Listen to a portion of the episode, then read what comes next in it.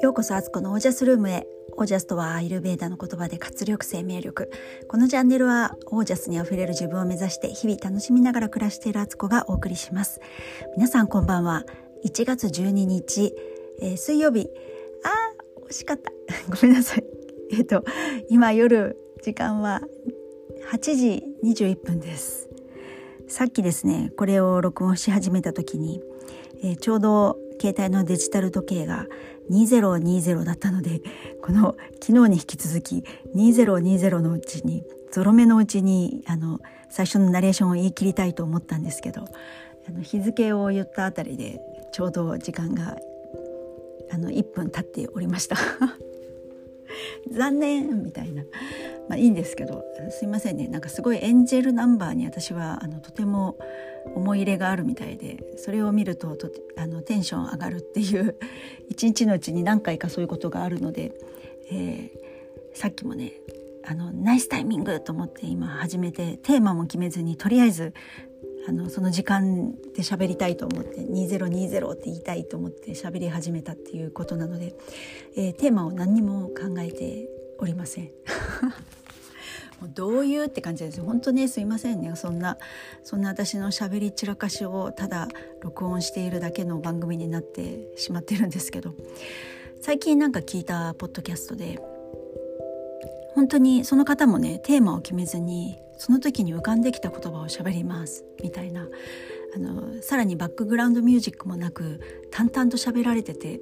それのその世界観がめっちゃいいなと思って聞いてたんですけど私と私も同じ匂いがしますっていう感じでした。今日はですね何話そうかなと思ったんですけどあのてか今考えてるんですけどあの加納姉妹について話そうかなと思います。あその前にちょっとねファスティング8日目です。でもうなんか淡々と普通の食事に戻ってきてて前はねかなりあの戻すのにものすごくあの慎重になってたんですけどなんかねなんかもっと食べることに自由になりたいなってすごく思ってあの今日はね干し柿食べたりとか果物もねバナナとかね食べたりしてました。なんかね怖がって食べるのって一番良くないんじゃないかなと思ってなんか美味しく食べるって何よりもいいことだと思うのでなんかね食からもっと自由になりたいって気持ちが今すごくあるんですよ。ここ1年半ぐらいあのすごくねこう自分の中でこうルールみたいのを決めてやってきましたけどそれはそれで一定の効果があったし本当にやってよかった体が変わったと思ってるんですけどあのさらにもっとなんか人って自由になれるんじゃないかと私は思っていてだからこの世の中にダメな食べ物なんて一つもないと思うんですよね。みんな地球上であの役割を持ってそこに存在していると思うのでなんかそれをね自分の一方的なこうジャッジメントであのこの食べ物はこうだから食べませんとかねこれはこうだからたくさん食べていいんだとかなんかそういうなんか本当はそうなのめちゃくちゃおこがましいんじゃないかなと思ったりなんだりしてね食べる時のマインドが一番大事なんじゃないかってあのちょっとねスピリチュアルなこととねなんか関連あると絶対思ってるのでなんかそっちをねまた自分なりに深められたらいいななんて思ったりしています。そうそしてね加納姉妹の話ですあのポッドキャストで加納姉妹の番組があって前からあるのは知ってて登録はしてたんですけど全然聞いてなかったんですね。で今日聞いてみたらめちゃくちゃいいじゃんこれと思ってあのすごくねハマっております。あの京子さん？京子さんの生き方ってもうまさに私が日々こうしたいと思ってることをそのまんまだなと思ってでさらにあの美香さんのねそのフォローの仕方もとってもねなんか好感持てる感じで あの京子さんは自由に生きてて美香さんがそのねあの現世とのバランスをとってる調整役みたいな感じの なんかところとかすごく素敵だなと思ったり本当にねあの加納姉妹って姉妹って最初出てきた時は何かの雑誌の読者モデルだったんですよね確か。でももう本当にあれだけキャラ立ってる人たちだからあのタレント化してったんですけど最初のうちはなんか綺麗綺麗的な存在でいたと思うんですがあのだんだんね怪しい存在にもなってなんであの人たちはそんなにお金があるんだろうとかあのどんどんどんどんあの自分っていうものを突き詰めていってる生き方だからどんどん変化してってて特に京子さんねあのすごくねもうより自分を磨いてるみたいな感じがもうまたかっこよくてね。今ってまたその人間界の人間として見てるっていうよりはもう本当に一つのあの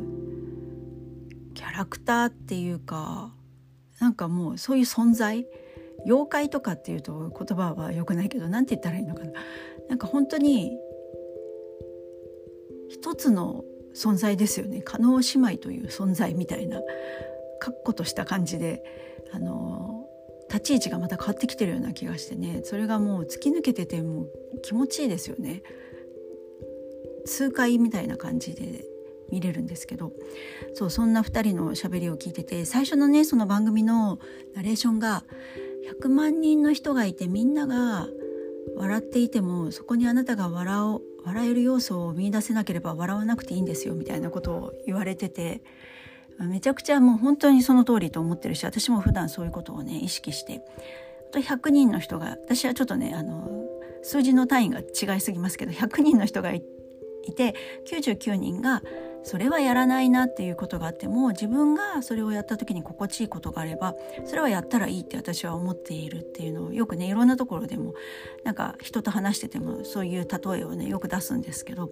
まさに叶姉妹同じこと言ってんじゃんっていうかあの向こうのが先かもしれませんけど 本当にそうだと思ってでいろんなお悩み相談とか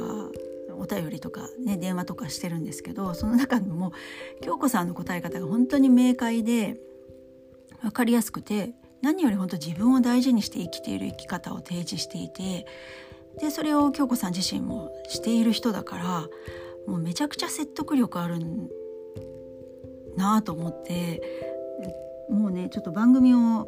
全部聞く勢いで今聞いているっていう状態ですね。でなんかミニ質問とかが番組の中であって「あの趣味は何ですか?」って聞かれて「自分です」って言ってたりとか。あとなんだっけな「なんとかは何々は何ですか?」って聞かれて普通だったらなんかこうものとかなんかすることみたいなことを言うところをなんか自分です。ってもうねめっちゃウケるとか思ってもう京子さんかっこよすぎってもう自分を極めてる。いやーなんかねすごい素敵なあの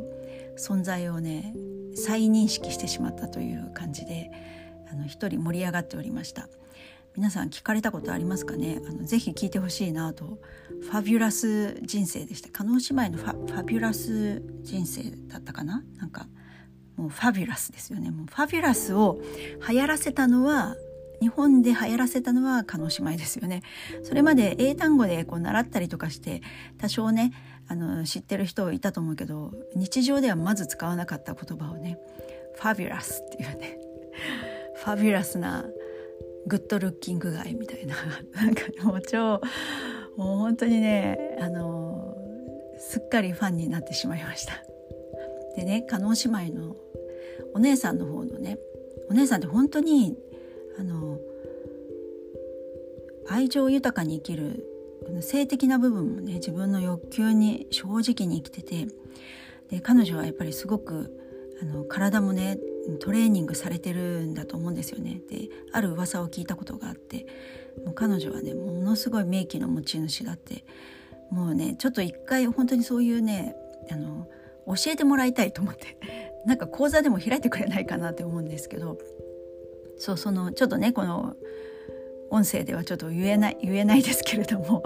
彼女はもう彼女たちかな？美香さんもそうなのかな？すごい秘技を持っててでもそれってあの私が言ってる気づき師とか月経血コントロールとか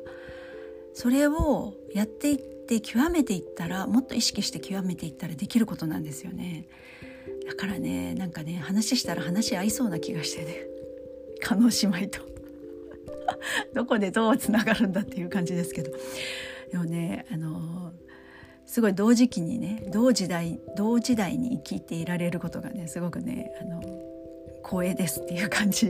に思ってラジオを聞いてました。ね、なのでよかったらあの気になる方は是非聞いてみてください。本当にあの素敵な世界が広がっておりますので。はいということで今日はファビュラスなラジオのあの加納姉妹のお話でした。はいということでえっと YouTube なんですけど昨日結局ね意気消沈してあもう自分のねあのまたパソコンでやるのかと思って思ってたんですけどいややっぱりね毎日上げてくってか毎日じゃなくてもいいんだけどとりあえず上げていくことがすごく大事だと私の中で今思えたので今日ね思ったんですよ。なのでまたちょっとちょこちょこねあのスマホでやった動画をね上げていこうかなって別にもう収益とか関係ないやと思ってそんな先のこと心配してんじゃなくて今生きようよって思ったんであの上げてきますのでちょっとね何日か遅れに今なっちゃってもうすでになっちゃいましたけど上げていくので是非あのよかったらまた見てください。えー、今日はねこれからねビジネスサロンがあるんですよ。その前に洗い物をして洗濯をして、えー、寝る準備をある程度して、えー、やります。お母さんってそういうものですから。はい。ということで今日はこの辺で皆さんの暮らしが自ら光り輝きオージャスにあふれたものでありますように。オージャス私もファビュラスな人生を目指す。